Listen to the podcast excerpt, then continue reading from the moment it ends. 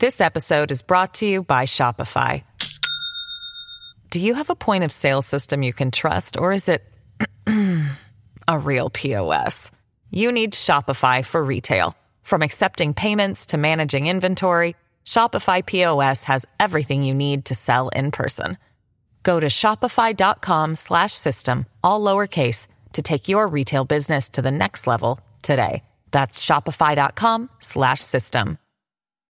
As humans, we're naturally driven by the search for better. But when it comes to hiring, the best way to search for a candidate isn't to search at all. Don't search, match with Indeed. When I was looking to hire someone, it was so slow and overwhelming.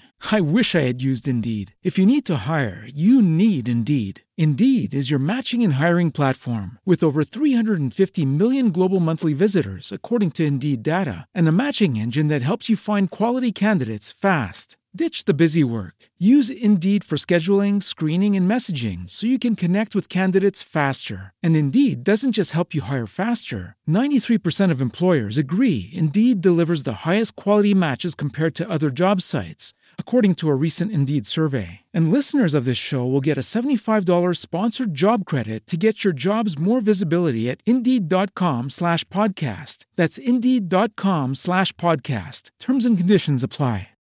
Naciónpodcast.com te da la bienvenida y te agradece haber elegido este podcast. Buenos días, Madre Esfera. Dirige y presenta Mónica de la Fuente. Buenos días, Madre Esfera. Buenos días, Buenos días, Madre Esfera. Bienvenidos un día más al podcast de la comunidad de creadores de contenido sobre crianza en castellano.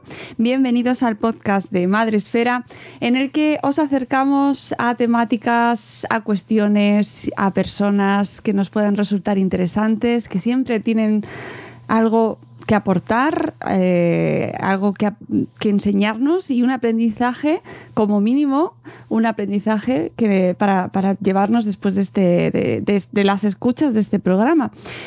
Hoy nos acercamos a el mundo de la educación, de la crianza. Vamos a. Tiene mucho meollo, tiene mucho meollo. Eh... ya te ríes. Si te ríes, me haces reírme a mí, ¿eh? Bueno, pero mejor no que nos riamos. Ah, no, bueno, otra cosa no lo sé, pero reírnos en el podcast nos reímos siempre, eso seguro. También hay que reírse en la educación. Cuando hablamos de educación hay que claro ponerle que sí. muchísimo sentido del humor y eso los que nos escuchan aquí en Madresfera lo saben de sobra. Aquí era eh, el limitado que ya ha introducido, porque es que, amigos, os voy a decir que estamos a viernes por la tarde. Esto ya puede explicar que ya lleguemos, tanto Ares como yo, ya lleguemos así como venga, venga, dámelo todo. Porque mmm, los viernes por la tarde son los días en los que ya estás como que la, la, semana ya te ha podido, te ha pasado por encima, ya no eres persona. Y aún así nos sentamos aquí a hacer esta entrevista fantástica y hablar sobre un libro, sobre sí. Educar sin GPS que ha publicado Ares González hace muy poquito. Lo primero, bienvenido, Ares. Muchas gracias por Muchas estar gracias, aquí. Mónica. No, un placer grande. que además. Muchas ganas tenía. Vienes desde el cole porque eres maestro. Voy a leer un poco tu bio. Maestro. Sí. ¿Vale? Sí, sí. El bio que, la bio que aparece aquí en tu libro, Educar sin Mm, GPS. sí. Eh, Ares González es padre de familia numerosa, maestro y formador, formador de educación y crianza. Se ha especializado en acompañamiento respetuoso a la infancia, innovación, innovación pedagógica, familia y crecimiento personal. Es tutor de aula en el Colegio Lourdes FUEM, eh, colaborador de la revista Aula de Infantil de Grau. ¿Querías decir algo o te he cortado? No, no, Ah, no vale. que, soy, que trabajo en el cole. Colaborador de la revista Aula de, Infa- de Infantil de Grau e impulsor de la web de educación Alaya difundiendo infancia. Su objetivo es ayudar a docentes y familias a acompañar a la infancia, educando para la vida, generando mejores ambientes y sobre todo disfrutando. Para ello ha creado dos espacios de formación, Crecer en Familia y Escuela de Docentes. Y nos acompañas hoy para hablar de tu última criatura, eh, Educar sin GPS, Exacto. que ya familia súper numerosa con, con el libro. Sin duda alguna, así es. Nos decías que... Entre los hijos y lo- el libro. Hombre, ya te falta... El, el árbol seguramente ya lo, lo habrás plantado. Sí, Ah, con los niños lo hemos plantado ya. Eh, era de esperar, era de esperar. Así que ya, ¿qué más? ¿Qué más? Pues ser maestro, que Está, este disfruta. año, este año ser maestro, Ares, eh, lo primero es la pregunta difícil. obligada que te tengo que hacer. Eh, ¿Cómo llegas Mm. no solo al viernes de tantos de Mm. junio, sino al final de este curso? ¿Cómo lo has conseguido? Bueno, pues yo creo que ha sido un curso muy duro para todos los maestros y maestras, educadoras y docentes. Así que yo creo que ya que tenemos este pequeño altavoz, pues es reconocer todo el trabajo de todos los que han estado allí, todas las que han estado allí, con un único objetivo primordial, y es que los niños y las niñas estuvieran bien. ¿no? Entonces ha sido el primer objetivo que hemos tenido y ha sido duro porque las historias, o sea, no solo es el niño o la niña que viene a, a tu aula, sino la historia que hay detrás. Y esa historia que hay detrás, ha habido, hemos tenido que acompañarlas, sostenerlas, darles un lugar y hay gente que lo ha pasado muy mal. Y de hecho ahora vivimos como una segunda pandemia de salud en la que la gente no está bien. Y está empezando a salir ahora todo, ¿no? Pues tenemos gente en las aulas con cáncer, que tenemos que acompañar, tenemos gente que, o yo mismo, ya llega un momento en que la espalda ha dicho hasta aquí, ¿no? O sea, como que realmente los efectos secundarios de esta pandemia y de tirar y un confinamiento y las familias hacer lo que puedes y esos malabares que hemos tenido que hacer todos, pues ha sido un año muy duro y creo que lo hemos salvado muy bien y que lo hemos dado todo, ¿no? Como es una de las características de, de- de- de los maestros y maestras y de los docentes en ese sentido. Eh, ¿Os habéis sentido acompañados eh, socialmente? ¿Os habéis sentido, bueno, pues apoyados, ayudados? ya te ríes. Claro, porque es que esta es la pregunta del millón. O sea, yo creo que nos, nos sentimos apoyados por quienes tienen hijos y cuidan de sus hijos. Pero hay una, hay, hay una porción muy grande de personas que ni cuidan de sus hijos, eh, así a nivel de día a día, de generar las tareas del día a día, y que no tienen contacto con los niños. De toda esta gente que al final suele ser la que eh, está un poco dirigiendo el asunto, pues nuevamente apoyo, apoyo, lo que se dice apoyo no hay. ¿no? O sea, mm, las educadoras, educadoras de escuela infantil, que están trabajando de 9 a 6 o de 8 a 5, están ganando 700 euros, 800 euros, dejándose la vida cuidando lo más importante, porque si algo sabemos de todos los científicos del mundo, es que la etapa más importante en la vida de una persona es de los 0 a los 3 años. ¿Y quiénes son las profesionales peores pagadas? Las educadores de 0 a 3 años. Y lo cual requiere una gran reflexión a nivel de la sociedad. Entonces, bueno, queda mucho por hacer.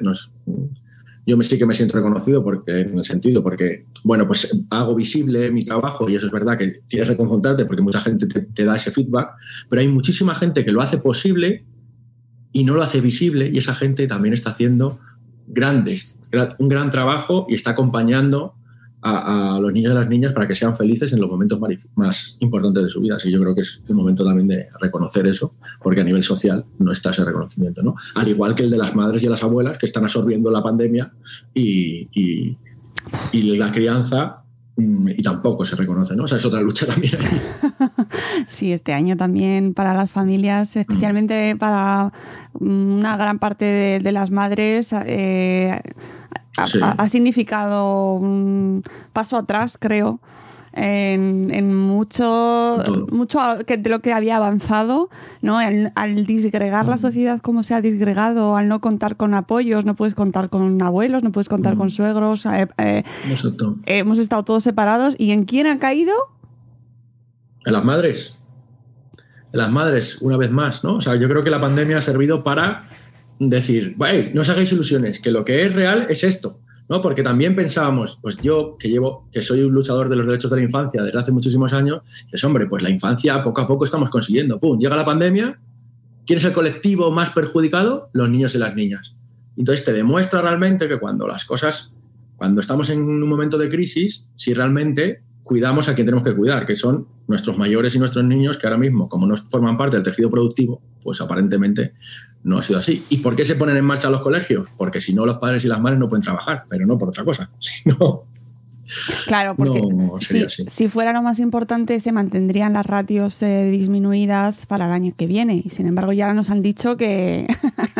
Que nos olvidemos. O sea, todos los profesionales de la educación con los que hablo a menudo están a favor de lo que ha pasado, de las ratios que hemos tenido. Todas las familias, en todas las reuniones de familias del colegio nos han dicho, mantener la ratio el año que viene, por favor, ¿no? Como si, como si nosotros pudiéramos mantenerlo, ¿no? Y luego llegan y te dicen que no. Pero la pregunta es, ¿pero para qué las ratios? ¿no? O sea, bueno, si antes éramos 40 en las clases y ahora, si la ratio era 25 y la han bajado a 20, incluso quienes hemos dividido en vez de dos aulas, las hemos dividido en tres, por lo cual hemos tenido este año tenido 17. ¿Sabes lo que ha pasado? Que todos esos niños que el volumen del grupo les no les permite expresarse porque son más tímidos, no tienen herramientas y les cuesta empoderarse, de repente hemos visto que estos niños hablaban, que comunicaban, que hacían grupo con otros. O sea, todo, hemos visto todo lo que nos dejamos sin querer porque no lo podemos hacer más con lo poco que tenemos. Yo te pongo un ejemplo muy sencillo que siempre pongo.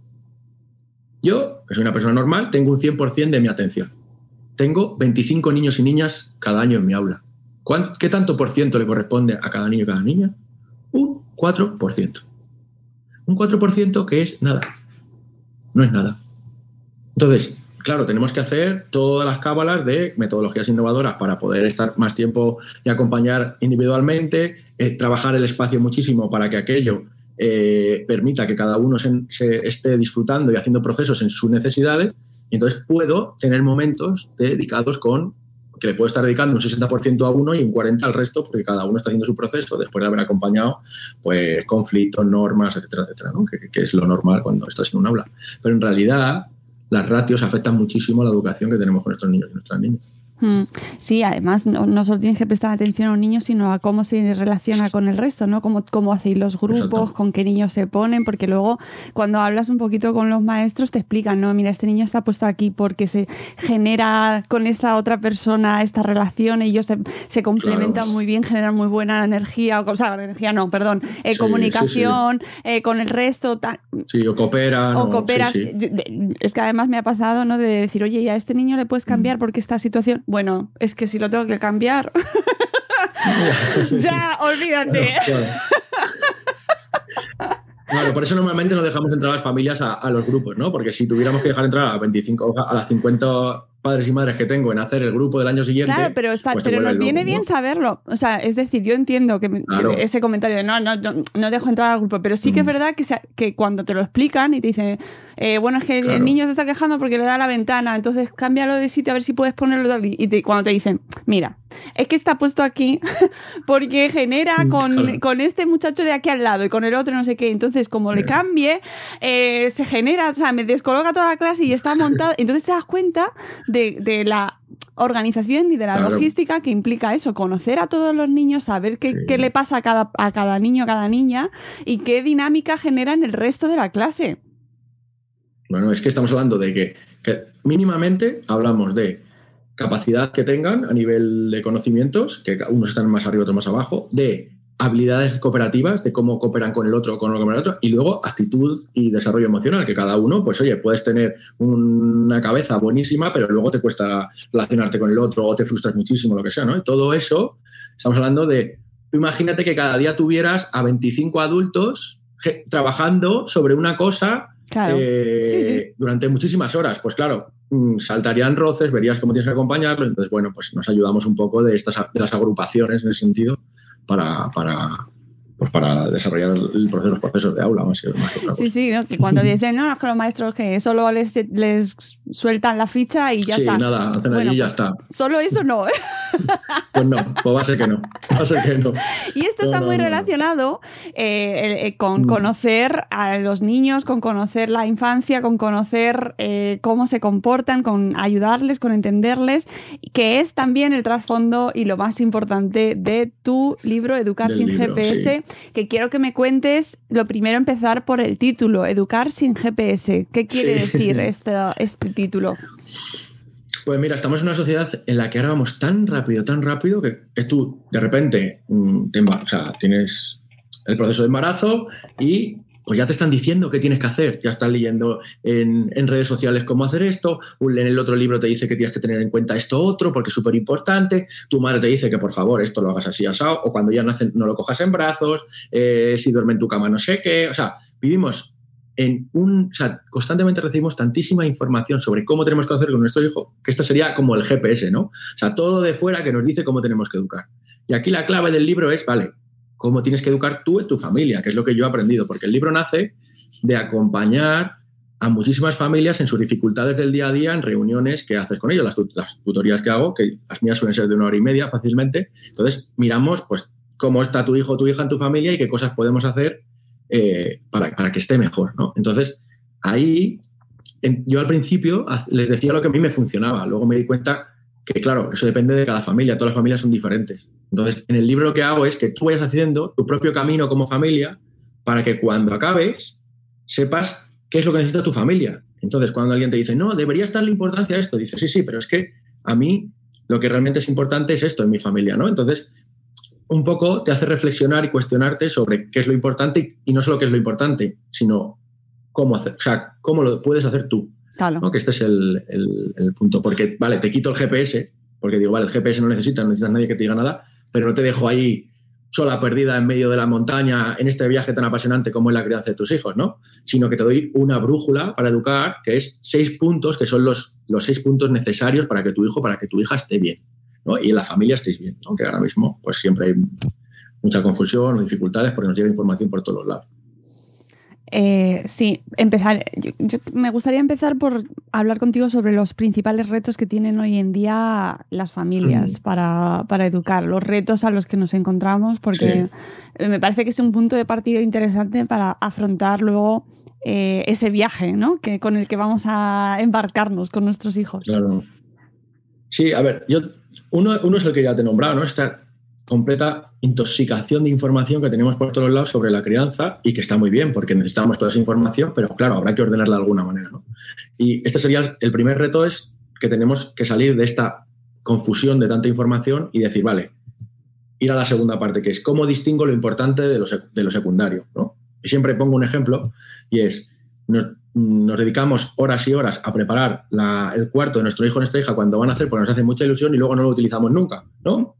Y tenemos, cuando eres padre o madre, ya sabemos que poco tiempo, tiempo, lo que se dice tiempo no tenemos. Entonces vamos a ser un poquito estratégicos en qué es lo importante. Por eso estos seis puntos que te decía, porque podemos dedicarle mm, tres horas a mirar por internet camas de madera a ras del suelo, como dijo Montessori, y buscarlo en los colores pastel que nos gustan, que está muy bien.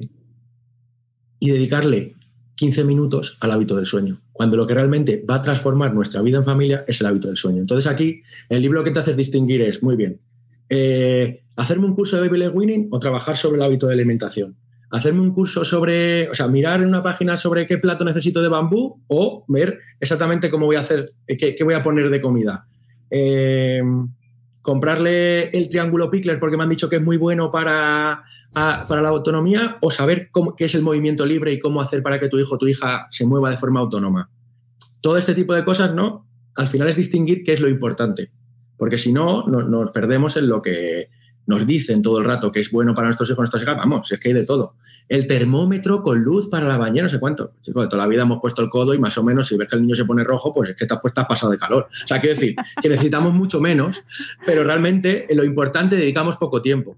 Y entonces el libro lo que aborda es estos seis puntos que te decía, que son presencia, cuidados, autonomía, límites, permitirles ser, que es algo que ahora mismo es algo que no tenemos muy en cuenta y que cada vez vamos metiendo a los niños en más cosas, en más cosas, y a las niñas. Y por último, algo que se nos ha olvidado hoy en día, que es el bienestar familiar. Y es que para que nuestros hijos estén bien, la familia tiene que estar bien.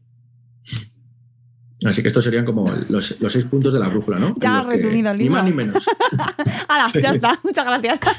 No, no, cada punto tiene un capítulo, o sea que te puede dar para mirar muchísimo. Que el libro es. es. es. es, es. o sea, tiene mucho fundamento, ¿eh? No os penséis que es un ligerito, no, no, que tiene mucho meollo, que, que, está muy fundamentado, que además referencias a mucha gente, a un montón, mencionas a un montón de gente, eh, a un montón de referentes, eh, tiene un montón de anécdotas.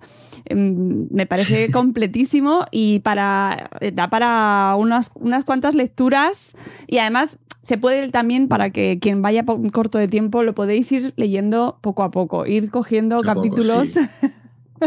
Porque ¿cuánto tiempo has tardado en escribirlo? Es denso. a ver, eh, el libro, o sea, la idea del libro, claro, yo llevo apuntando todo lo que es importante en las tutorías con las familias desde hace fácilmente seis años, ¿no? Yo lo tenía como todo ahí guardado y entonces cuando ya salió la idea de, yo ya tenía la idea como hacer el libro, pero cuando ya se concretó, oye, vamos a hacer el libro, pues tuve como que darle forma, ¿no? Y entonces empezar a distinguir qué es lo importante dentro de la vida de los niños, sus necesidades básicas, qué es más importante la presencia o que duerma y coma, ¿no? Todo es importante, pero exactamente de todo lo que es mi experiencia y de todo lo que yo estudié e investigado, eh, destacar los seis puntos que no puedes perder de vista, porque si los pierdes de vista, el niño o la niña no va a estar bien. Ahora mismo eh, es clarísimo, hemos cambiado eh, las rutinas y los hábitos de los niños y las niñas, porque ha cambiado el, como tenemos ahora la jornada de verano, la de junio, pues cambia el horario, ¿no? Entonces, y también el sol ya aprieta, hace mucho más calor, los niños se acuestan más tarde, ¿y qué pasa? Dices, que están los niños que no se aguantan. ¿Qué les pasará? ¿Qué les pasará a los niños? Lo que les pasa es que duermen de media hora a una hora menos. Y entonces no hay Dios que los aguante. Y es normal. Pero claro, no damos cuenta de que este cambio de. Les ha cambiado los hábitos que tenían, la rutina del día a día. Hace mucho más calor, que eso nos cuesta a todos y además duermen menos porque claro, ya te vas al parque, ya se te hace la, te viene el sol, te acuesta, oye, que si me voy a con unos amigos, hacemos un plan, no sé qué, tomas, pues al final se acuestan más tarde y tiene que ver con que es el sueño. Y dices, ¿qué le pasará a los niños? Pues es que tienen sueño, ni más ni menos. Pues están cansados. Y a veces no nos damos ni cuenta. Es verdad que le das mucha importancia al sueño y yo cuando te leía eh, te aplaudía ahí en silencio desde mi otro lado. Porque creo que no se valora lo suficiente en esta sociedad horrible que, en la que vivimos y mm. cada vez eh, que, se valora poquísimo el sueño y, cuando yo me voy a dormir a las nueve de la noche, nueve y media. Entonces cuando lo digo, lo comento... ¿A qué hora te levantas? A las cinco. claro, amiga. Yo esto es lo que he tenido que hacer para escribir el libro.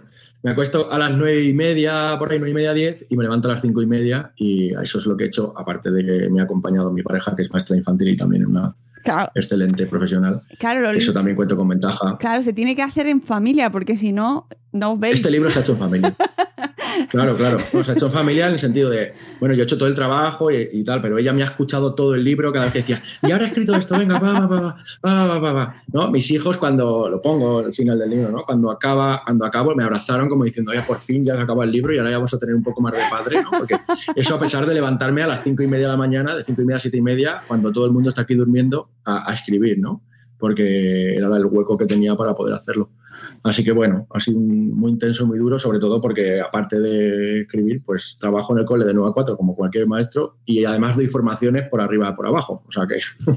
Claro, eh, no quiero que se me vaya el tema del sueño, eh, porque mm, ¿en qué afecta? O sea, ¿por qué? Y además tú siendo maestro, lo tienes, mm, vamos, clarísimo, ¿no? ¿Cómo afecta? Y es verdad que nuestros niños duermen poco, en general. Sí, vamos, yo te digo que en general duermen poco.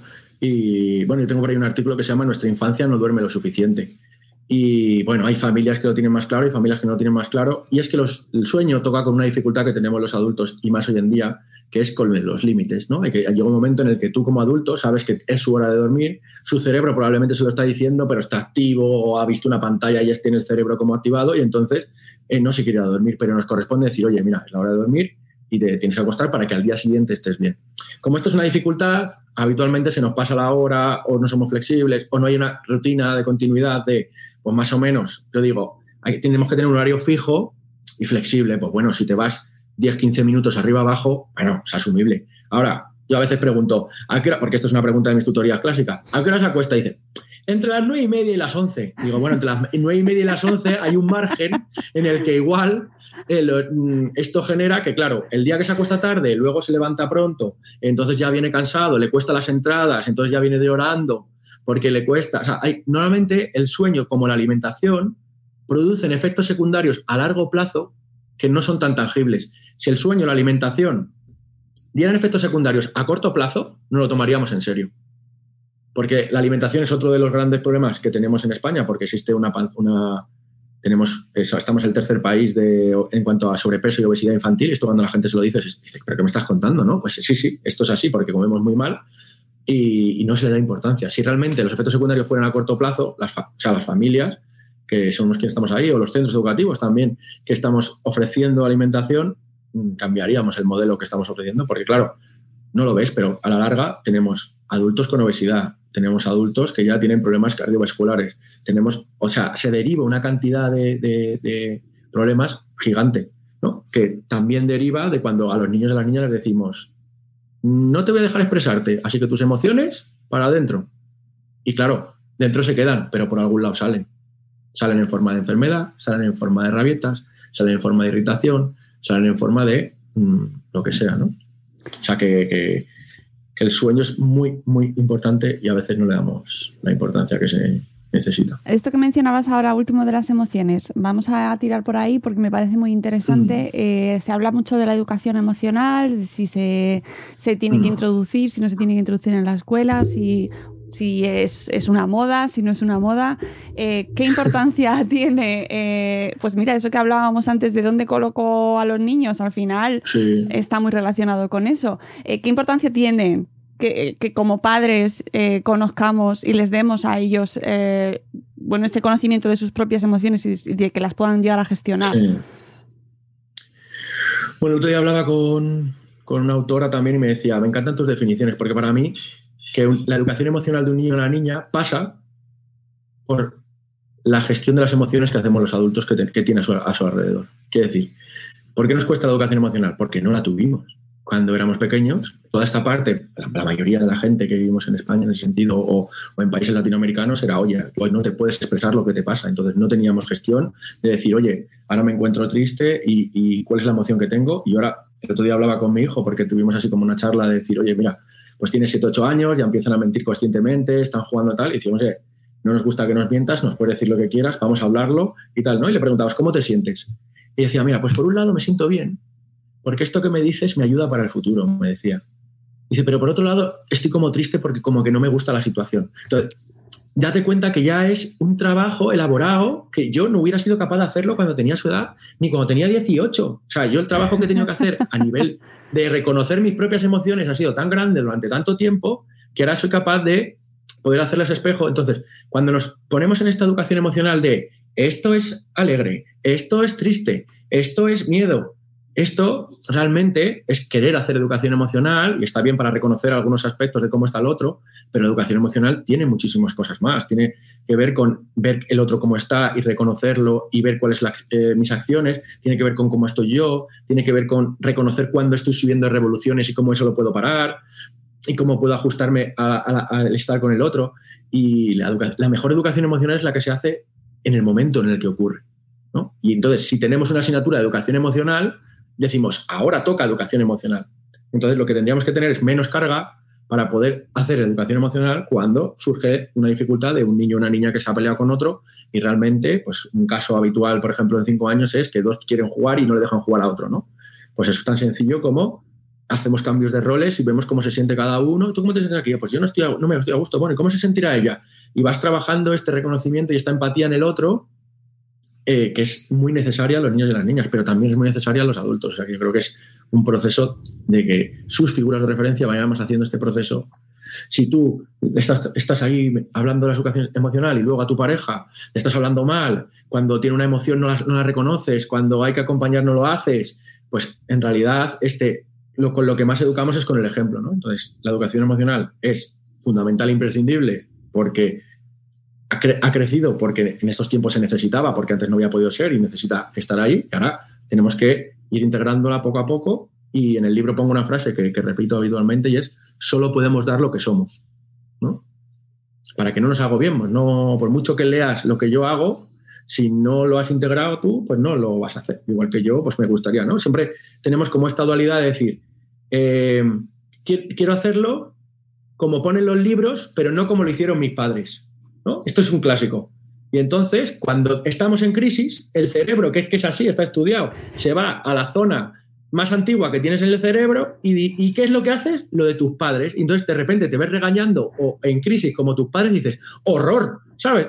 ¿Por qué estoy haciendo esto? Y entonces te das cuenta que el trabajo es decir, ver lo que te han dado como tus padres y de ahí ir caminando a eso que te gustaría ir por el camino, como pongo en el libro, ¿no? Eh, hay que salir de la madre perfecta y de este síndrome de la madre perfecta, de todo el rato hacerlo, de estar agobiados, de una autoexigencia y una culpa porque todo sea bien y decir, oye, somos suficientemente buenas ya con lo que hacemos y suficientemente buenos y nos vamos a equivocar. Es que va a ser así, no hay manera de no equivocarse. Ahora, cambia mucho si la actitud es me equivoco y te aguantas o me equivoco y estamos aprendiendo. Y este es un proceso, ¿no? En tus charlas con las familias eh, sobre Mm. cómo educar a los hijos, ¿te toca educar a las familias también? Hombre, claro. claro, es un trabajo, pero porque es normal. O sea, el otro día me- también me decía mi hijo, dice, ¿cómo eh, si tú no tuviste, pues esto se ve en el libro, ¿no? Un poco, yo, o sea, tengo una relación eh, con mi padre que la trabaja muchísimo, pero digamos que no ha sido el- como el padre ideal, ¿no? En ese sentido, porque a veces hablo con mi hijo y digo, pues mi padre no hacía esto, o no me acariciaba, o no tal, no sé qué, porque cada uno hemos vivido como esto, que yo estoy agradecido con lo que he tenido y no tengo ningún rencor en ese sentido. Pero mi hijo me decía, ¿cómo sabes tanto de crianza si no lo has recibido? ¿No? Y yo le dije, es que lo he tenido que trabajar muchísimo y aprender muchísimo para, porque estos seis puntos que te hablo de la brújula, yo creo que el que he tenido, por- el que he tenido ha sido el de la presencia, pero el resto los he tenido que ir trabajando por el camino a lo largo de mi vida, a través de formaciones, de experiencias de, y, de, todo esto, ¿no? Entonces, las familias, evidentemente, son como son. Y a veces eh, necesitas que alguien te haga un espejo y te diga, mira, esto es lo que está pasando, lo que yo veo, que tú me estás contando y así es como está tu hijo.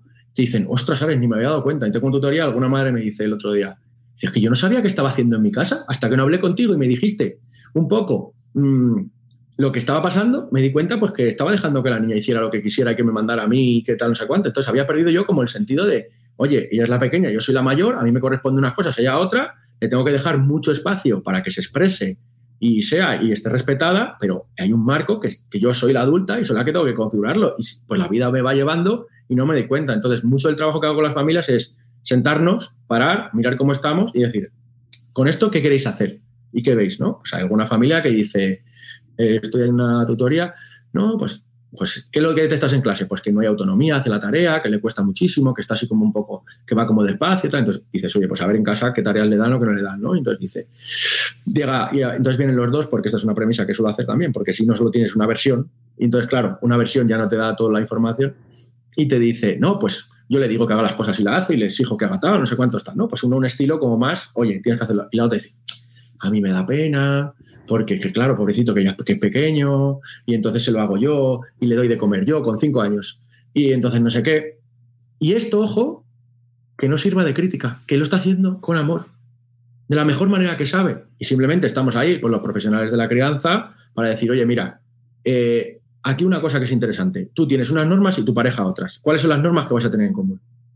Porque si no, el niño o la niña está un poco que no sabe si atender para el uno, para el otro, para el otro, para el uno. Necesitamos como un marco común, que eso es importante para estar bien, que lo hablo en el capítulo 4, en el de los límites, ¿no? Y a partir de ahí empezaron a trabajar común y me dijeron, oye, Ares, ha habido un cambio que no veas, está trabajando. Entonces, a veces les hacemos las cosas como, hay pobrecitos, como para que no sufran, pero si les quitamos este sufrimiento, luego les generamos más, porque luego les cuesta enfrentarse a otras situaciones de la vida, ¿no? Y entonces, eh, esto es un, el efecto secundario de la autonomía. Si tú se lo haces a tu hijo o a tu hija, lo que ocurre es que después, eh, cuando lo tenga que hacer por sí mismo, va a sufrir más que si en ese primer momento le dejas un pequeño umbral que necesitamos, que necesitan todos los cerebros, un umbral pequeño de estrés para poder crecer. Cuando el estrés se convierte en un estrés crónico, pues ahí ya no, ¿no? O estamos generando al niño mmm, dificultades que no puede abordar, pero cuando las puede abordar, eso es necesario para poder crecer.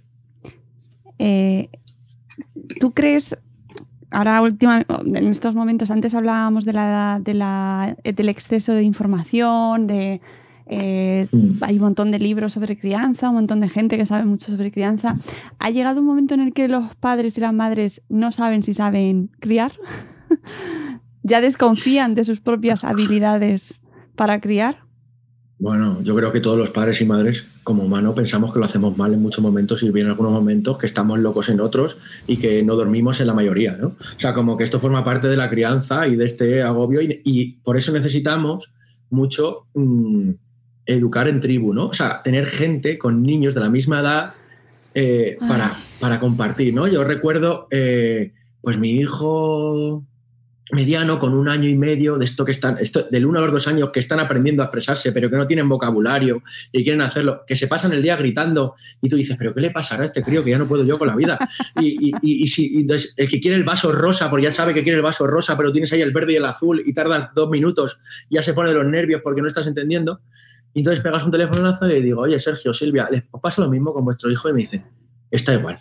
Y tú dices, pues ya está. O sea, forma parte del desarrollo evolutivo y nos relajamos. Y, y, y porque también a veces nos falta como saber qué es, por qué son las cosas. Y cuando sabes por qué son las cosas, te relajas, ¿no? Cuando sabes que una rabieta es una falta de incomprensión, entonces te relajas porque dices, vale, ¿qué está fallando, no? ¿Qué no está entendiendo el niño o que yo no estoy entendiendo del niño?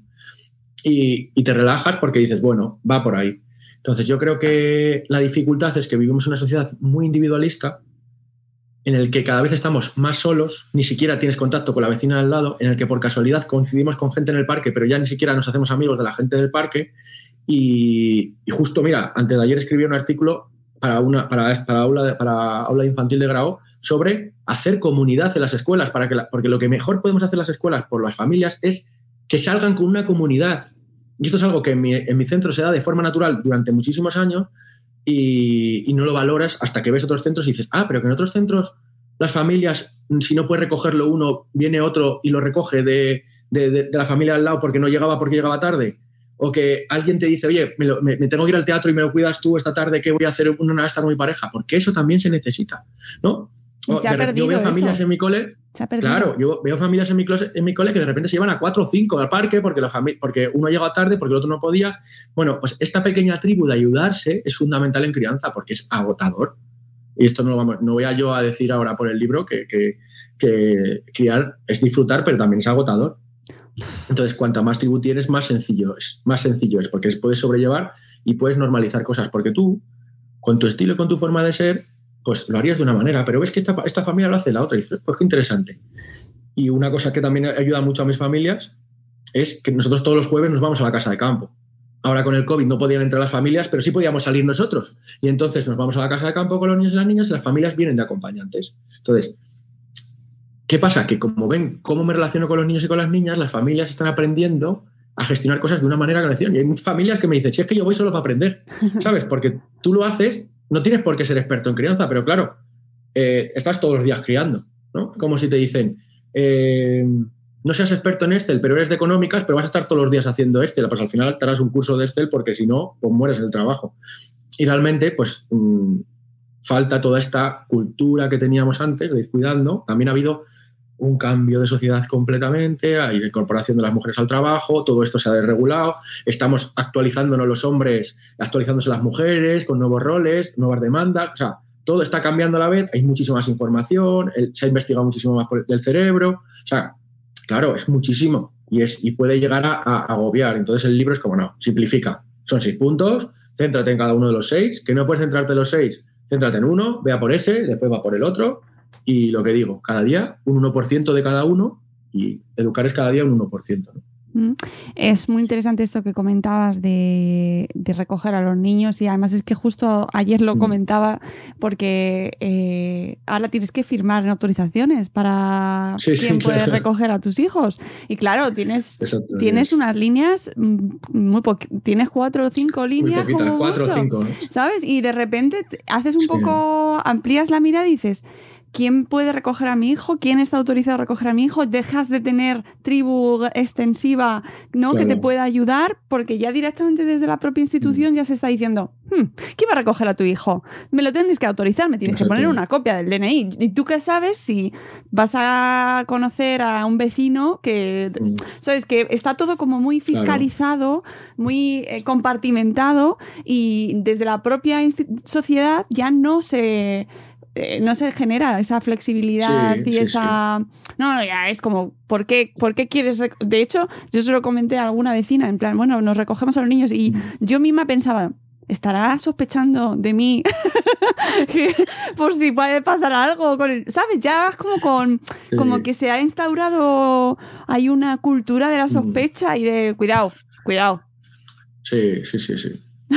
Sí, bueno, y, esto es una pena, ¿no? Porque hay centros en los que sí que se da, porque en realidad nosotros como tenemos la labor de saber quién viene y quién lo recoge cuál es el DNI, etcétera, etcétera, pero también tenemos la labor de saber quién es el que lo está, quién está al otro lado, ¿no? Entonces, si me traes un vecino, si viene una persona que no conozco, pues haces todo el protocolo y tal, tal, tal, pero pasadas tres semanas ya la gente se conoce, ¿no? Y incluso nosotros, no, no, déjame no sé quién, digo, pero lo has avisado primero, ¿no? O sea, porque luego vienes aquí y viene el padre y me dice, oye, que no sé qué, ¿no? O sea, no, esto hay que tenerlo pues un poco bien trabajado, pero me acuerdo que estábamos en un parque cerca del cole, pues eh, antes, de, antes de la pandemia y mi madre vino pues, con nosotros al parque y tal, y pues había otros amigos, entonces claro, se juntan los mayores que tenían 13 años y el más pequeño era el mío que tenía 4 y estaban todos por ahí. Y me decía mi madre, pero esto es como un pueblo, ¿no? O sea, hemos perdido esa parte de pueblo, pero que todavía se puede hacer si en los centros ponemos la, piedra, la primera piedra para que las familias se conozcan y se interrelacionen y vayan haciendo esta rueda,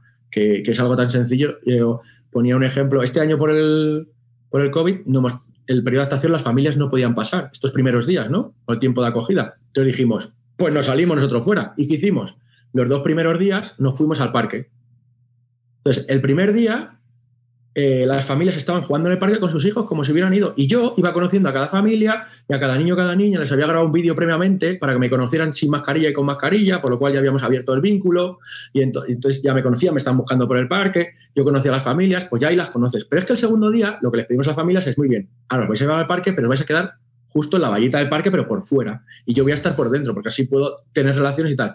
¿Qué obligo yo sin querer? A que las familias se, se cojan el teléfono y compartan y las que son, y la reunión de familia le digo, oye, las que ya lleváis, que tenéis hijos mayores en el cole, acompañar a las que son nuevas y les decís por aquí, por aquí. Y estos pequeños detallitos hacen la diferencia, porque cuando estás en septiembre, ya las familias que han llegado nuevas, las otras ya las están acogiendo, ya les están diciendo un poco cómo van, y cómo vamos haciendo, ¿no? O sea, fíjate que son cosas como sencillas, pero que, se pueden hacer y a veces ni siquiera caemos. Claro, cambia la perspectiva. Eh, y, mm. estaba pensando, por ejemplo, en cómo habían cambiado los, eh, a la hora de conocer a las otras familias de la clase, que a mí eso me sorprendió mucho, eh, los mm. cumpleaños infantiles.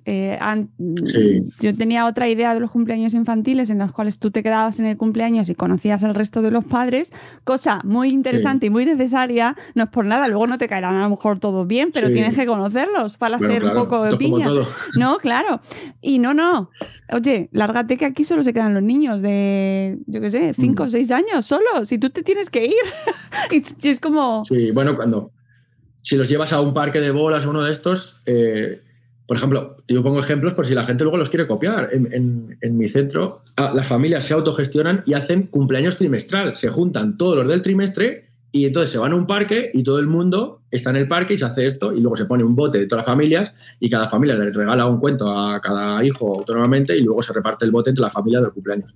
Entre las familias ponen entre todas el este y, mucho más sencillo y, y, entonces, claro, también vamos las familias, estamos ahí hablando y compartimos y tal y están los niños jugando y se hace esta comunidad que, pero vamos tan deprisa y tenemos tan poco tiempo que a veces esto como que no le damos cuenta, ¿no? Y es la reflexión a hacer también. Y además se hace uno al trimestre y así no tienes que, que bueno, este año no me voy a quejar porque eh, yo, mira, ahí... Sí, pero ya sabemos cómo es que tiene una agenda a los niños que dices tú, pero yo cuándo voy a salir con mis amigos, ¿sabes? Si es que no tengo yo planes. Ahí, mira, esto justo lo hablábamos con Hematocrítico esta semana, el lunes, mm. eh, que vino al podcast y, hablábamos de las agendas de los, de los niños, de, lo, cómo están de agotados ellos también y, oye, qué, tiranía, ¿no? Los lunes, los martes, un miércoles, un cumpleaños, entre semana. y todo en función de la agenda escolar y de los niños. Sí, esto en el capítulo, en el último capítulo, en el capítulo 6, que es el bienestar familiar, hablo sobre esto, ¿no? O sea, el ocio de la familia. Y por supuesto que está, es necesario que hagamos ocio para los niños y para las niñas. Ahora, si todo nuestro ocio se basa en el sábado por la mañana, grupo de concierto de infantil, eh, comemos, luego vamos a ver un teatro de niños, luego eh, hemos quedado con el cumpleaños por la tarde, pues llega un momento, y esto es fundamental, en el que tenemos que salir del modo de ser madre o padre. O sea, es necesario cuando tienes a tu hijo o a tu hija, pues este primer año de cortesía, año y medio, en el que tú pues, estás enamorado de tu hijo o de tu hija, ya no ves más mundo que tu hijo o tu hija. Y es lo normal y necesario.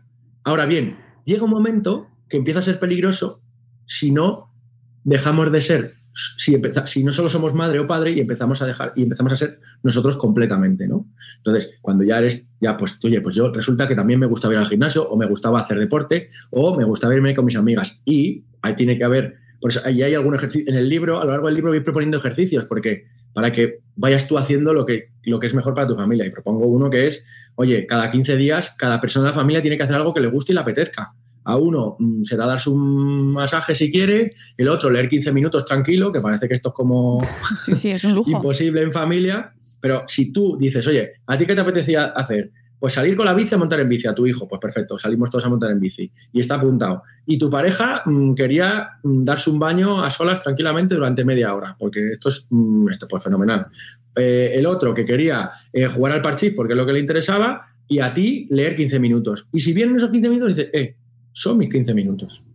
Y, y esto es necesario porque hay que también, tus hijos también tienen que ver que tú te cuidas, porque si tú te cuidas, ellos aprenden a cuidarse también. ¿No? Sí, y que eh, antes venimos de generaciones en las cuales, pues bueno, eh, y esto también lo comentaba el hematocrítico, pero es verdad que es muy gracioso, ¿no? Mm. Antes te llevaban Mm. de visitas a los familiares, no se contaba nada con lo que te... No, no, tú jugabas con los muñecos del salón de tu tía, ¿no? Sí. Y ya y estabas- podía, porque como descolocara la figura ya Claro, tenías el lío montado. Claro, eh, que como que no, no existía además tampoco eh, opción de ocio infantil tan tan estructurado y tan completo como hay ahora Mm. y ahora parece que yo creo que eso es muy interesante que si no cumples todos los pasos de eh, el taller por la mañana de estimulación temprana Sí. luego ir al brunch eh, bio vegano eh, ecológico y de proximidad del pueblo de al lado, ¿no? Y además hay que ir en bici y con eh, ropa que hayáis hecho vosotros, a ser posible, ¿no? Es decir, hay una serie de, sí. dinámicas y procesos que poco a poco se van, que todas tienen su punto de sentido sí, común, pero que, sí, claro, sí, pero que llega, tú llegas el viernes por la tarde agotado, agotado, agotado y de repente es como, y ahora tienes que hacer esto, le tienes que dar su rato de cultura, le tienes que llevar a su exposición de arte, eh, ¿no? Urbano, que tal. Entonces llega un punto que ya no sabes si no si, si vas a dejarle tara- traumatizado a tu hijo o tu hija de por vida, Pues sí. ¿sabes? Y, y- y no, y nos- no disfrutamos nuestra crianza. Yo creo que ahora tenemos esa situación que se Mm. está dando, ¿no? Padres y madres angustiados y libro. agobiados por no llegar a, esa, a ese nivel de exigencia que no se sabe de dónde ha salido. Tampoco. Claro, que en muchos de los casos es autoexigencia, es lo que, la peor de las exigencias es la autoexigencia. O sea, si te exigen de fuera, tú puedes decir sí, sí o sí no, pero por eso digo que hay que romper con el síndrome de la madre perfecta, ¿no? Ojo, es de la madre perfecta porque son la que durante generaciones las mujeres les ha dicho que lo tenían que hacer todo perfecto.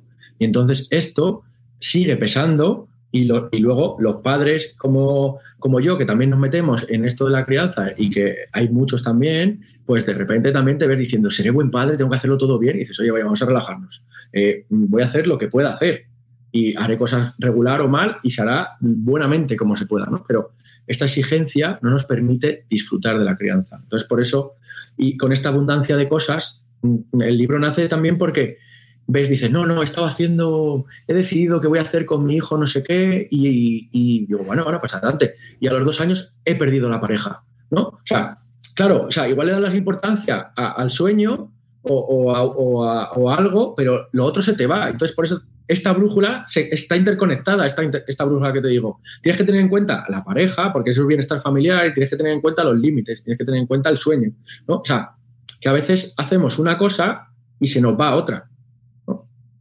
Sin querer. Dejo al niño tanto ser porque ya se te va la autonomía, entonces los límites ya no sabes cómo ponerlos, pues ya, bueno, pues como que es un equilibrio de cosas que realmente no son tantas y que son, y, además siempre lo digo, estas seis cosas no se compran con dinero. No puedes comprar la presencia, ni los cuidados, ni los límites, ni la alimentación, ni el permitirle ser, ni el bienestar familiar. Esto no se puede comprar. Esto hay que hacerlo. Entonces, cada vez que tú veas que necesitas comprar algo para que tu familia esté bien, no, no, no. Es, otro, es otra cosa lo que hay que cambiar, ¿no?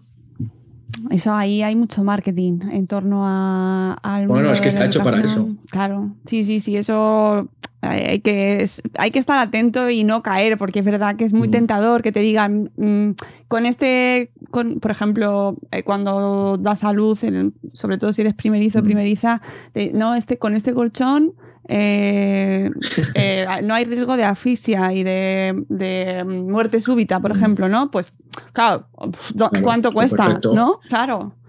Sí, vale, lo compro y luego estoy fumando delante del niño, que es uno de los principales indicadores de muerte súbita, ¿no? Entonces, si no sabes, en el libro lo hablo, ¿no? El sueño seguro, cuáles son los indicadores del sueño seguro, o dices, le pongo un colchón, pero lo pongo al lado de cojines, pues el niño se puede ahogar con los cojines. O sea, que, que en realidad eh, lo que hace el libro es, porque claro, son temas, los temas más importantes de la crianza, los he querido poner todos porque están unidos y no podemos perderlos de vista, pero también están actuali- actualizados a, a todo lo que sabemos hoy en día y luego están basados en la práctica, como has podido leer, porque yo cuento todas las historias que me pasan a mí en el día a día mm, como padre, ¿no? Yo a veces, de repente, algún día, pues de esta salida, yo como tengo tres, pues imagínate las salidas de casa, ¿no? Pues aquello es como misión imposible.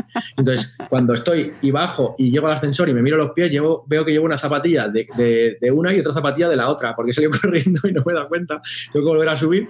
O hoy quería ponerme las zapatillas azules y me he puesto las negras porque mm, hemos salido corriendo y he pillado las primeras que he salido, ¿no? O sea, que, que, que yo soy persona igual y me equivoco, como todos los padres y madres. Mm. ¿Hay algo irreversible en la que, tengamos que tener en cuenta los padres y madres? Una cuestión que digamos, mira, te puedes equivocar en muchas cosas, pero esto es irreversible. Yo creo que lo que es irreversible es el tiempo que pasamos con nuestros hijos y con nuestras hijas. Esto no va a volver.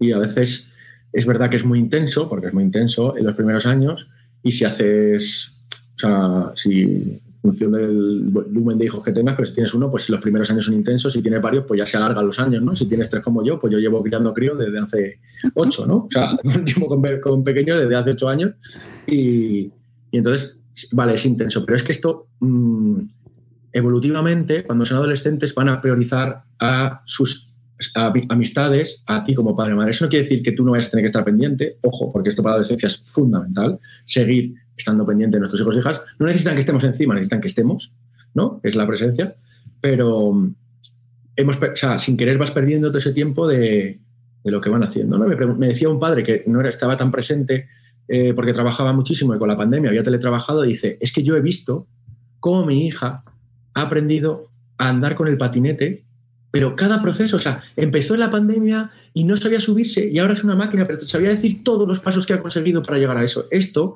es porque hemos podido observarlos, ¿no? Y a veces te lo pierdes. Para mí no hay nada más maravilloso. O sea, una de las etapas que a mí me parece más maravillosa es la del movimiento, que es cuando a partir de los cuatro o cinco meses empiezan a moverse. Y, esto, la evolución desde los cuatro meses que empiezan a moverse así un poquito más, a, agarrar algún objeto y tal, hasta los 15 o 16 meses que ya andan o empiezan a... Es un cambio tan grande cada día que es maravilloso no perder... O sea, tú dices, pues ¿qué está haciendo? Si el bebé no hace nada. No, no, no, no. Déjalo que se mueva y obsérvalo cada día y vas a ver lo que hacen, ¿no? Y, ahora que hablabas de todo esto del marketing, a mí me pone los nervios estas apps que te dicen, estimula a tu hijo. No, no, es que tu hijo no necesita que le estimules. Necesita que le dejes en el suelo y que tú estés allí con tu presencia acompañándole a que se mueva. Y no hay nada más mágico que el movimiento libre, cuando emprenden a moverse por sí mismos y, a, pues se fallarán, prueban, lo vuelven a hacer y entonces tienen unos movimientos y una estructura mucho más segura cada vez que lo hacen. Y, sin querer no nos damos cuenta de todo esto, de cómo, lo, de cómo lo hacemos porque va pasando el tiempo. Para mí lo irreversible es el tiempo. Luego, pues todos nos vamos a equivocar y hay que estar un poco tranquilos, ¿no? Porque si no nos volvemos locos con, ay, es que el niño va a tener... Pues ya sabemos que tu hijo y, tu, y el mío van a ir al psicólogo cuando sean mayores y para eso están. O sea, están para que disfruten. Ya va a estar yo, para quitarme la culpa, le pagaré la primera consulta, ¿sabes? Porque mm, ya está, si tú tienes la culpa, que también lo pongo en el libro, fuera culpas, pues le paga la primera consulta y te la quita. Pero ya fuera de eso, eh, cuando sean adolescentes, claro, este es mi primer regalo de padre, cuando ya tenga 21, me a la primera consulta, cuando tengas tu primer suelto, lo siguiente ya lo vas gestionando ¿no? Pero... Pues es una buena idea, ¿eh? Hombre, pero es que cuando sean adolescentes nos lo van a recriminar porque forma parte de su proceso de desarrollo. Y cuando sean más mayores o tengan hijos, nos lo van a agradecer porque van a ver todo el esfuerzo que han hecho.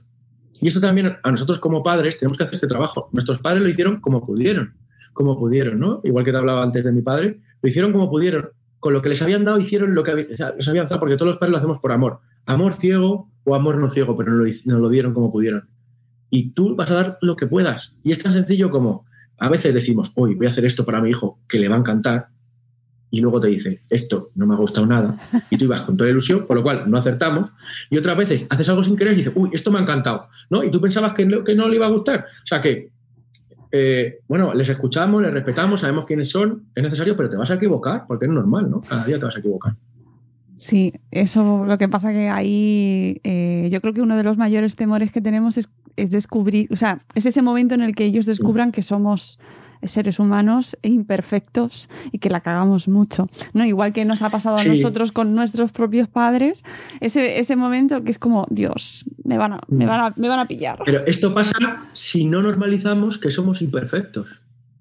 O sea, si tú quieres ser un padre modelo y cuando llega la adolescencia descubren que resulta que no lo eres, pues entonces ahí se genera una desilusión. Pero si desde el primer momento mm, bueno, esto voy a decirlo aquí, pero no le ha pasado a ningún padre, a ninguna madre. O sea, yo en todas las tutorías hablamos siempre de esos momentos que son momentos inconfesables. Todos los padres y madres tenemos momentos inconfesables porque en algún momento pierdes los papeles, la situación te sobrepasa y, y, no sabes qué hacer.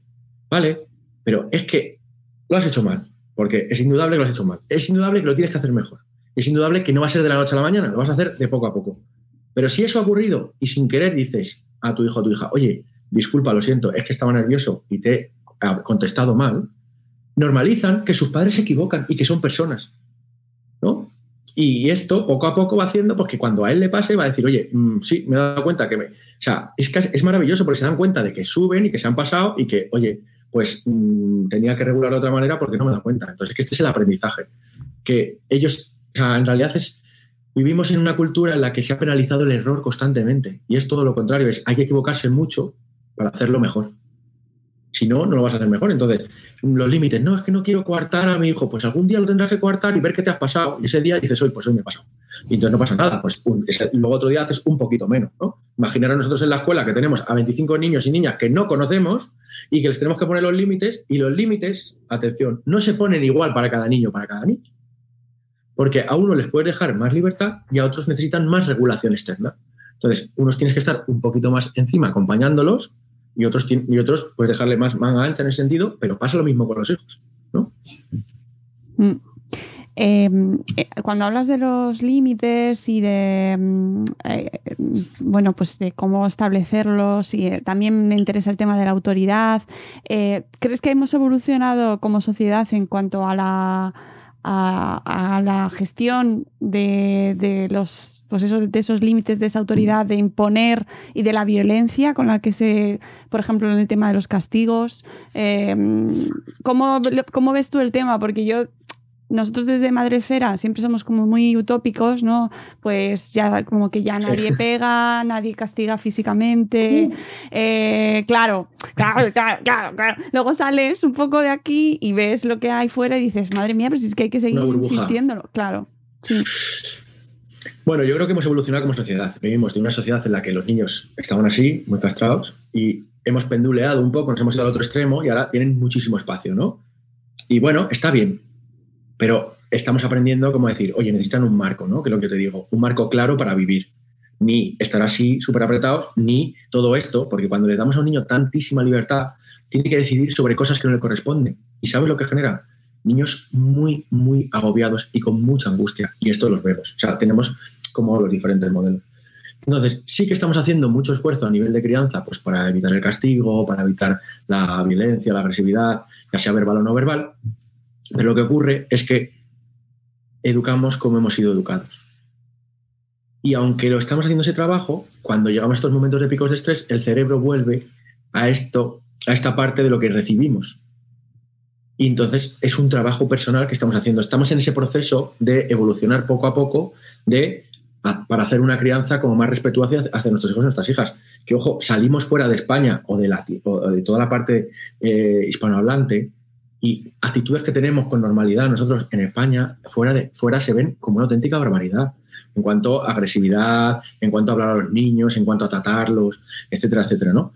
Por, por eso digo que, que, sigue quedando hacer. Entonces, es verdad que la disciplina positiva ha ayudado mucho en ese sentido, porque ha aportado, bueno, bien entendida, ojo, ¿eh? porque hay gente que entiende la disciplina positiva como decir, oye, ancha Castilla, aquí vale todo, yo, yo te digo las cosas en positivo, nunca voy a decir un no, y cuando te metes a hablarlo no, no, pero te digo esto porque son mitos que hay dentro de, estas cosas y en realidad la disciplina positiva te dice que es que tiene que haber un marco, que yo no estoy especialmente formado en disciplina positiva, pero sí que eh, me he formado, sea, sé de lo que hablo en ese sentido y yo, te, y yo te hablo como la mayoría de profesionales de que los niños y las niñas necesitan un marco. Tú decides, o sea, cuanto más presente puedes estar, más espacio les puedes dejar de libertad. Pero cuando, si estás poco tiempo, pues o tienes muchos niños, como es el caso de las escuelas, pues tienes que generar marcos un poquito más ajustados porque tiene que haber unas normas. ¿Y por qué es necesario esto? Porque los límites, las normas nos sirven para dos cosas, para protegernos a nivel físico o a nivel biológico, a nivel mental, a nivel emocional y para convivir. Entonces, si no existe este marco, claro, los niños no le estamos dando herramientas para el futuro, porque necesitan saber convivir dentro de una estructura. Y bueno, en el libro pongo muchísimos casos, desde el que pues vas a una reunión y, en principio no es un espacio de niños y de repente está allí liándola y nadie le dice nada y efectivamente pues ese no era el espacio para que estuviera el niño, igual había que haber puesto un espacio para niños y niñas y, cambiar eso o eh, tanto el que no te deje. Yo recuerdo, mm, vamos, el otro día lo hablaba con mi hermana, eh, recuerdo cuando íbamos a un bar y teníamos que estar así, no nos podíamos mover, tú aquí, tú aquí, tú aquí, entonces pues eso no puede ser. y la historia es que los límites van mucho con el espacio en el que estamos. Entonces, en nuestra casa, pues bueno, bien, en la escuela más, más o menos bien bien, pero mm, en los restaurantes, en los bares, la calle no está preparada para los niños y para las niñas, ¿no? Entonces, hay que ver, la mayoría del mundo está adultizado en ese sentido, está hecho para los adultos. Bueno, no hay más que ver las calles. Mm, de hecho, a los niños se les pone, pero se les pone en un corral para que no molesten fuera del corral. ¿no? O sea, nos integra de que efectivamente necesitan un marco, pero pueden jugar en un espacio, o sea, es parques inmensos, pero a los niños les tienen que cerrar en este trocito, ¿no? Es como, oye, eh, ¿y qué hacen los niños? Pues salirse del parque, porque lo interesante está fuera del parque. O sea, que, que, eso es lo normal. Entonces, bueno, hay que hacer una reflexión sobre los límites pero y poco a poco ir integrándolo y ser más respetuoso con ellos y ellas. Sí, eh, de los espacios me recuerda a cuando éramos pequeños exactamente, mm. que ojo porque es que los espacios de interacción eran los bares. que, no es que ahora no lo sigan siendo, porque ahora, hombre, está la terraza, ¿no? Ahora las terrazas, porque estamos en modo COVID. Claro, claro, por favor, que nadie toque las terrazas. Pero es verdad que, mm, que siempre eh, los niños, pues eso, jugando al lado de la, del tragapé perras, ¿no? Como la chapa de cerveza. Con, los huesos de las aceitunas y las chapas. Con los huesos. Claro, sí, que, que, al final, cuando yo escucho muchas veces, no, bueno, es que ahora gira todo en torno a la infancia, los estáis. Y digo, bueno, no es verdad, no creo que sea así del todo. No, es verdad que hay ciertas cosas en las que sí nos hemos ido al otro extremo, pero el urbanismo, por ejemplo, no es un ejemplo de que todo gire en torno al niño, al contrario, gira en torno al hombre, ¿no? y al coche, a la economía a la producción. Sí, exacto. O sea, vamos, y eh, claramente se ve cuando tenemos terrazas abiertas y parques cerrados, todavía, o sea, todavía hay parques cerrados. O sea, porque nadie asume la responsabilidad de que esos niños estén jugando al aire libre cuando todos los estudios del mundo dicen que por ahí mm, es una probabilidad tan pequeña, o sea, podría pasar, pero es tan pequeña que es mucho mejor la salud mental de los niños que esa salud física que tú crees que estás protegiendo, ¿no? Que esto es algo que hemos de vista, que es que no es solo la salud física, sino que también hay una salud mental que hay que proteger. Y esto no se ha tenido en cuenta mm, porque no estamos teniendo, o sea, porque a los niños no se les tiene en cuenta con sus propias necesidades, nada más mm. que la de los adultos. Y, del tema de la salud mental mm, vamos a tener que seguir hablando porque están alertando Va para largo, sí. Todos los profesionales todos sanitarios, los pediatras. todos los pediatras, psicólogos, eh, profesionales sanitarios en hospitales, en urgencias, urgencias de pediatría, mm. eh, intentos Pero los maestros y educadores igual. O sea, dicen, eh, no, los niños están fenomenal. Bueno, el otro día vimos el comentario este tan desafortunado que luego no sabes hasta qué punto sí, o si no tienen contacto con los niños, dicen, no, los niños se sienten superhéroes con mascarilla. a ver, eh, los oh, niños no se sienten, o sea, los niños están obedeciendo, son muy buenos, obedecen muy bien, pero los niños, quien piense que los niños también miente, miente, y así lo escribí el otro día en una entrevista que me hicieron, miente, porque están haciendo lo que corresponde porque obedecen bien, pero mm, es que lo hemos visto, hemos visto niños que con una valla de por medio en el, en el, parque están jugando con su amigo, porque en esta distribución de grupos que hemos hecho lo mejor que hemos podido eh, los docentes, no hemos juntado a esos amigos y están jugando a través de una vallita a un metro y medio de distancia cuando son sus figuras de referencia, ¿no? Eh, eh, que claro, dices, ¿cómo hacen los docentes esta agrupación? Amigos y amigas, el día 31 de agosto nos pasaron todas las indicaciones para hacer los grupos y a día 1 de septiembre tenían que estar hechos. O a día 5 de septiembre. Por lo cual no es un tema de eh, que los docentes no lo hayamos previsto, ¿no? Es que nos han metido el gol por toda la escuadra. ¿Sabes? O sea, mm, se podía haber planificado un poquito antes para poder hacerlo, pero no, nos dan la información así y lo que normalmente hacemos en un mes no lo hemos tenido que hacer en dos días, ¿no? Entonces, pero hemos visto muchos niños que están perjudicados mm, en este sentido, sobre todo, o sea, en infantil, digamos que dependiendo del centro y de un poco cómo se ha hecho, mm, pues como no llevan mascarilla y se relacionan entre ellos, pues sí que ha habido como más normalidad en ese sentido, pero en primaria siguen con muchísimas restricciones y pensamos que eso es lo normal. No, no es lo normal, los niños están sufriendo, eh, se ve cuando se quita la mascarilla y llevan la sombra de la mascarilla, los niños llevan más mascarilla que muchos de los adultos a su alrededor y esto es algo que tenemos que, que trabajar porque no están bien. Aparte de todo el drama de la adolescencia, de los que, los que los han podido organizar o han tenido la familia encima, han podido hacer todo este mm, tele, tele, telecole, ¿no? O teleeducación. Televida. Y, pero los que no, tele, se han, se han quedado por el camino en un momento mm, muy difícil de sostener, ¿no? Mm. O sea, tenemos una segunda pandemia que va a venir, que es la, pero que no se va a ver, ¿no? Que es el peso que hemos cobrado todos los docentes por estar sosteniendo, el- todos los sanitarios por estar sosteniendo, todas las madres por estar sosteniendo y todos los niños que están viviendo algo que, que, que- que no es lo que necesitan para vivir, ¿no? Necesitan Mm. expresarse, necesitan rozarse, necesitan acariciarse y jugar y ser felices. Y a veces no, no se ha, no se ha podido, o, sea, las limitaciones eran muy grandes, ¿no? Mi hijo tenía a su mejor amigo en el otro grupo y lleva- o sea, estamos a Mira. final de curso y lo sigue, lo sigue diciendo que, que le, que le ha, le ha- le ha pasado mal el pobre muchacho por eso, ¿no? Que, que tú piensas, bueno, sí, les dará igual. No, no, no les da igual. Y te lo siguen diciendo, no, es que yo quería estar con él. Pues mira, hablando de referentes, eh, Vicente Arnaiz me contaba, que es uno de los grandes expertos en infancia de España, me contaba que pensábamos que los niños pequeños, sus figuras de referencia eran las importantes, que eran, por lo general, su padre, su madre y la educadora o educador que está en el aula, ¿no? Normalmente educadoras. Y cuando de repente vuelve la pandemia, hemos visto niños y niñas de dos años abrazándose, mira, se me pone la piel de gallina, eh, abrazándose durante más de dos minutos después de no haberse visto después de toda la pandemia cuando hubo el reencuentro. Esto nos da a entender algo que creíamos que no era y es que sus iguales forman parte de las figuras de referencia que necesitan para crecer, como estabilidad social. No solo sus padres, o sus- también sus abuelos y tal, ¿no? en la medida en la que están, pero también sus iguales.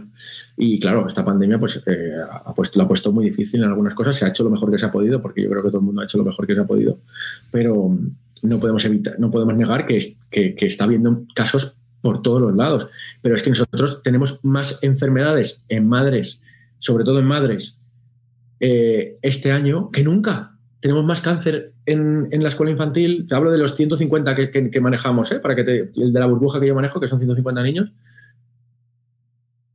Más casos de cáncer que nunca. Porque estamos, es todo lo que estamos absorbiendo y estamos tirando para que nuestra familia eh, se haga adelante y tal, pues se mete para adentro y sale por algún lado, por enfermedades de cualquier tipo, ¿no? Cada uno sale de una manera porque cada cuerpo es diferente. Bueno, y que, y que no se están haciendo revisiones, que se están retrasando consultas, que se están cancelando. que to- yo creo que ahí también.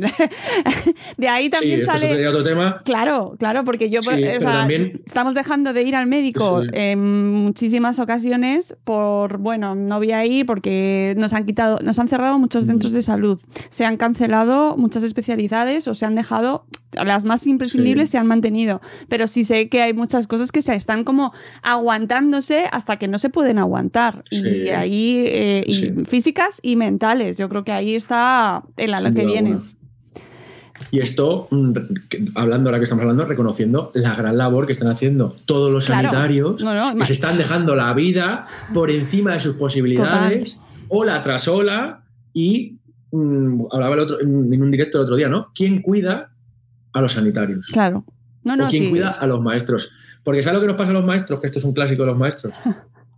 Mm, el lunes te encuentras un poco regular, pero mm, estás con los niños, piti, patapá. el martes no sé qué tal, y te pones malo el viernes por la tarde. Porque Como los cuando autónomos. el cuerpo se relaja. Claro, exacto. Cuando el cuerpo se relaja, bueno, los autónomos nunca descansan, o sea que no sé sentido. No nos ponemos malos nunca. O sea, exacto. No se pueden poner malos, de hecho. Y entonces nos ponemos malos el viernes, estamos todo el fin de semana malo y el lunes otra vez estamos bien para volver a empezar la semana y continuar. Esto es un clásico porque estás con los niños y cuando estás con los niños, pues estás con los niños porque quién sabe. Quien está con los niños como hijo sabe que cuando estás con los niños, pues no tienes tiempo para mirarte a ti, en la mayoría de los casos, ¿no?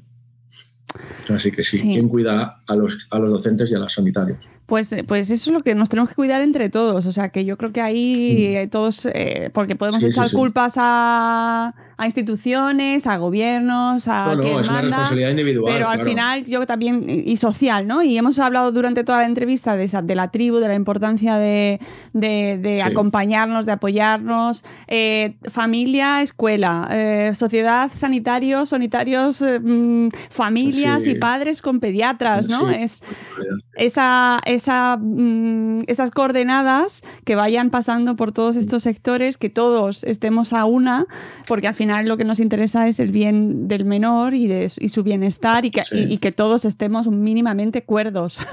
para... Claro, que no es tan sencillo. que no es tan fácil.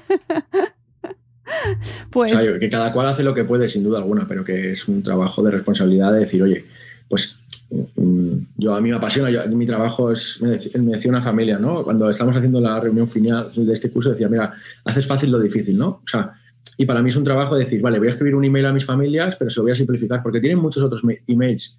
O vamos a pedir no sé qué, pero vamos a pedirlo eh, de una manera que sea fácil o, que lo puedan resolver rápido, porque cada familia tiene un montón de cosas. Y esto yo, como padre de tres, pues cuando me piden tres cosas de cada uno, más no sé cuántos y tal, pues imagínate la locura o si yo tengo tres hijos, mi pareja es maestra infantil y yo soy maestro infantil, eh, cinco reuniones trimestrales tengo yo cada trimestre, ¿sabes? O sea, que, esto ya en cuanto a gestión, o sea, que también podemos facilitar, haciendo pequeños detalles, podemos facilitar la vida de los otros, ¿no?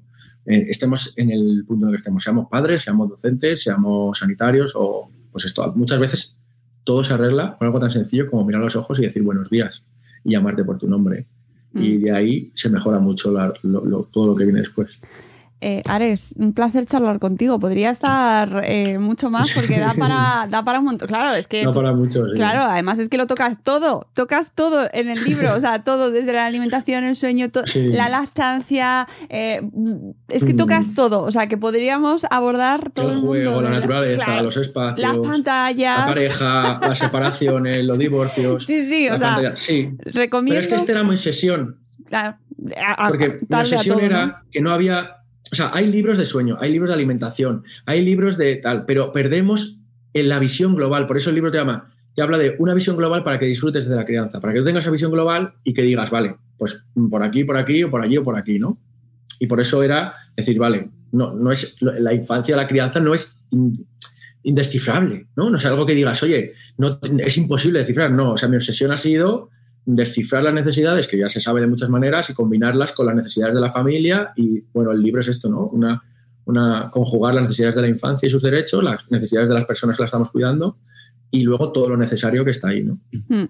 Como bien dice en la contraportada, si no me equivoco ahora ya, de la parte del libro, hmm. eh, Educar sin GPS apuesta por una visión global de las relaciones familiares, de la educación, de la infancia y del crecimiento con sentido común. Me gusta mucho esa frase para, hmm. para resumirlo y para recomendaros a todos los que nos estéis escuchando cuando lleguéis a escuchar este podcast, para recomendaros esta obra que, que efectivamente recoge de una manera global, pero con, un estilo muy cercano, pues como ya lo habéis podido escuchar, eh, con muchas anécdotas y con una... Y además me gusta porque es poco eh, aleccionador, ¿no? Es, dentro de, que, pues eso, que no puedes dictar a la gente lo que tiene que hacer porque es imposible decirle lo que tiene que hacer cada familia con sus no es un libro de recetas. Claro, claro. No es un libro de recetas, ni es un libro que te vaya a juzgar. Es, oye, lo estás haciendo. Las familias que lo han leído me han dicho, Ares, me ayuda muchísimo a empoderarme como madre, a reconocer que lo estoy haciendo bien y bueno, que hay cosas que, que me cuestan y que voy a ir mejorando por allí.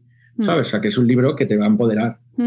Y que yo os recomiendo mucho su lectura, eh, siendo como es muy global, podéis ir poco a poco, em, se lee muy fácilmente, de una manera muy amena, así que eh, muy mm. recomendable para, bueno, pues para todo el mundo, porque realmente siempre tienes algo, alguna faceta, eh, aunque ya hayas pasado la lactancia, ¿no? que digas, mm", pero siempre se aprenden cosas interesantes y siempre tienes en tu entorno gente que puede estar viviendo esa etapa y que la puedes, y solo por el hecho de, de leer, por ejemplo, ese capítulo, pues te ayuda a entender mejor lo que cuentan, a no juzgar, ¿no? Que siempre veo con mm. debates en Twitter, siguen saliendo debates en Twitter entre, eh, pues eso, juzgando la otra postura o no. Eh. Sí, hay una frase por ahí que dice, teta o biberón, respeta sin condición, ¿no? Es como...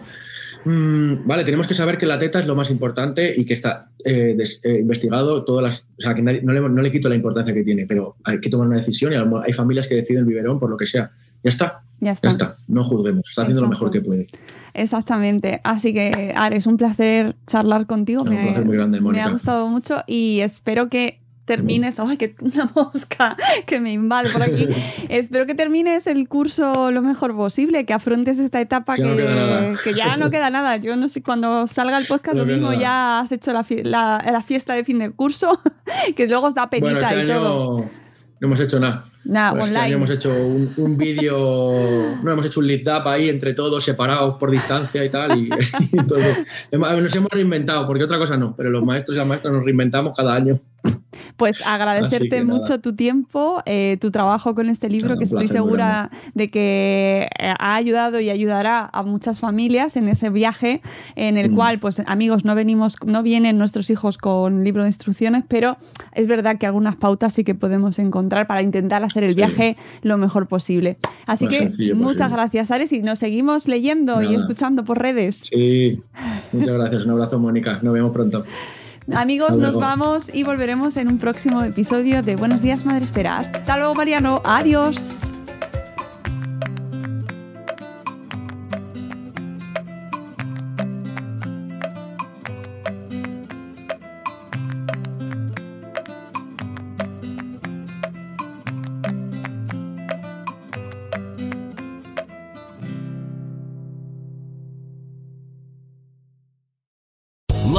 Casino asking people what's the weirdest place you've gotten lucky? Lucky? In line at the deli, I guess? Aha, in my dentist's office.